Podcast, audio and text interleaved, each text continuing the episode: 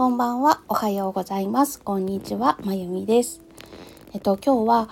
あといくつかお話ししたいことがあるんですけれども、まず先日ご報告しました。携帯壊れましたっていう話なんですが、無事にあの交換後の本体が届きまして、えっと設定とかでちょっとあわあわしたんですけれども、使えるようになりました。はい。ということで ご心配おかけしました。はい。あのバックアップ取ってあったからそれを復元すりゃいいんでしょうぐらいの感じでいてみたら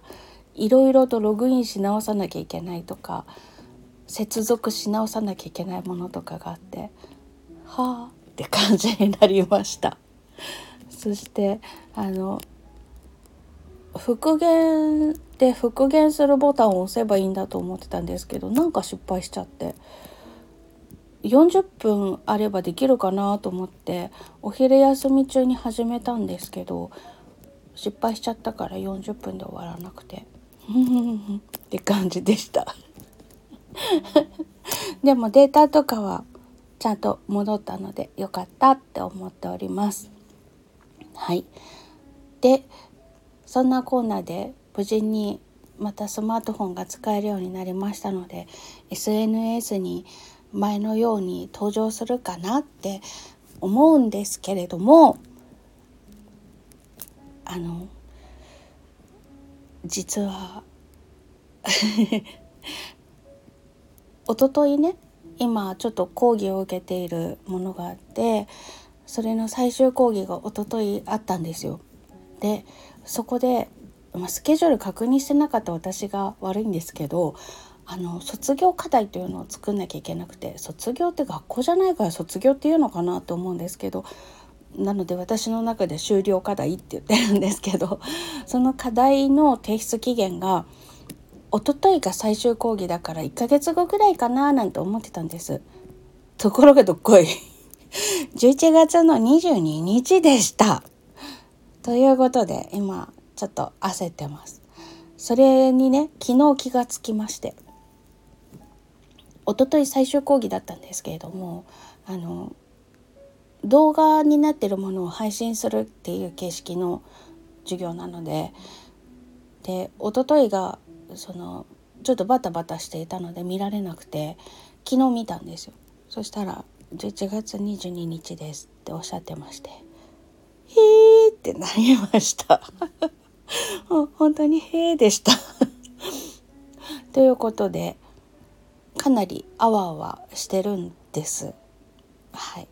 デザイン系のもののアプリケーションを使うための講義を受けたんですけど終了課題というのも作品を一つ作るっていう課題なんですね。で3つの選択肢があってその中のどれか1つで作品を作って提出しなさいっていうものなんです。でその3つの中から1つ選ぶっていうのはサクッと決まったんですけれどもデザインに入る前にまずコンセプトとかターゲットとかペルソナ設定とかテーマの選択とかそういったもろもろ最低やらなきゃいけないことっていうのはやらなきゃいけないわけですね。でえそれも含めて11月22日提出期限なの？っていう感じになりまして。はあ。で昨日の夜すごい一生懸命考えましてテーマとかコンセプトとかターゲットとか決まったんです。でターゲットをざっくりとこんな感じの人にしようっていうのを、まあ、大体50個ぐらいの言葉を書き出してでその後に書き出す時にいつも何月何日生まれとかぜあのそういった家族構成だったりとかそういう個人の情報みたいなところも仮で立てるんですけれども今回作るものに関しては冥王星伊手座世代の女性、まあ、28歳から20代、まあ、20 20歳にはなってるぐらいの人っていうような設定でで星座何座にしようかな。って考えててでホロスコープを作ったんですねその仮想の人の。で ホロスコープ作ったらこれ今までで56回やってるんですけどざっくりとターゲットの人物像を決めた後にホロスコープ出すっていうのをね毎回ドンピシャでびっくりするんですね。今回もあの東京生まれで大阪に引っ越しましたっていう選択肢ああのそういう選択をしたっていうような人にしたんですけれどもホロスコープ見てたらあそういう選択をするよねこの人っていうような。そんなのが出てきてていや面白いなって思いました。他にもいろんなことがねあーこの星がこの星座だとこういう感じの好みがあるよねっていうのをその50個の言葉の中に入ってていやすごいなって思いました。でざっくりとそのその人の人物像として50個ぐらいの言葉を挙げた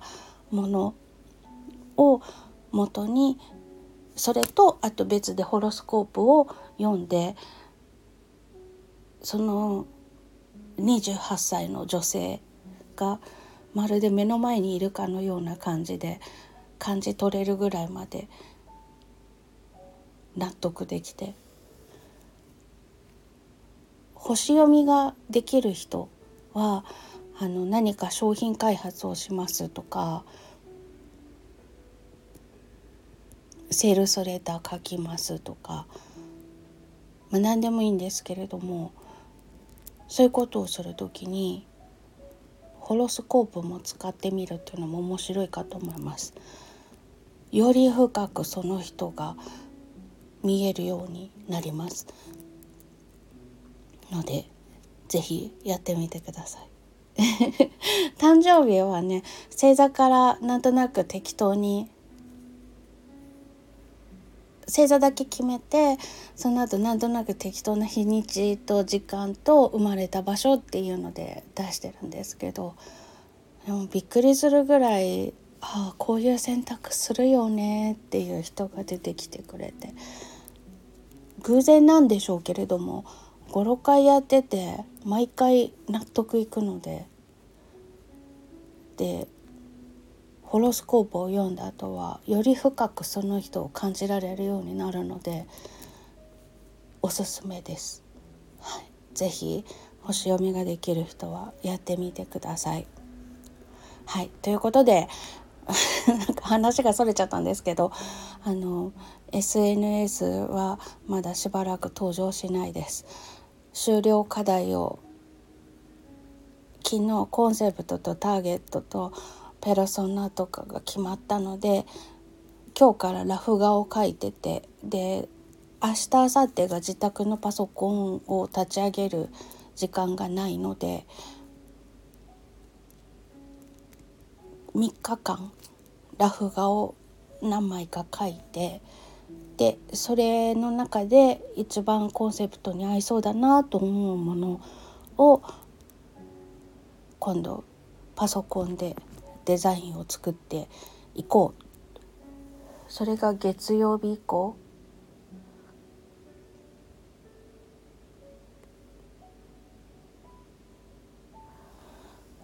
今カレンダー見てゾッとしちゃった。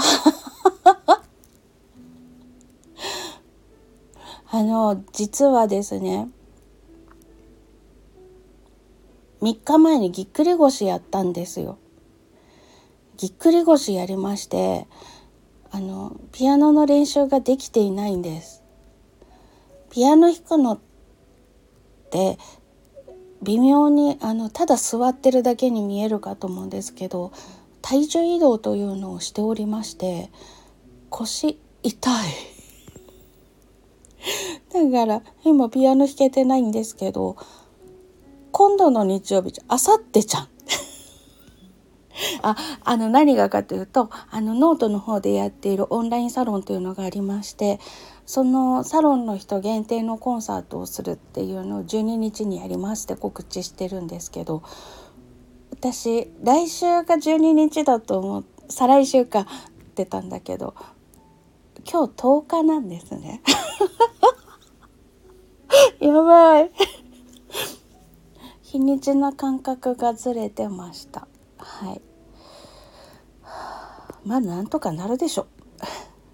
本番のねアドレナリンが出るのでねなんとかなるかとは思います。そして13日は会社の方お休みいただいてるので13日に寝込も。やばい。いやなんかなんかメッセージ来てる感じですね。そのコンサートを配信するのに使おうと思っている携帯が壊れなんとかなったと思ったら今度私の腰が ぎっくり腰になり いやーななんだろう。12月の24日までほぼ休みなしなのであんたいい加減にしなさいよって言われているのかもしれない。そうか。あどうしよう。ちょっとスケジュールをもう一回考えようと思います。あの再来週だと思ってたからねちょっと余裕かましてて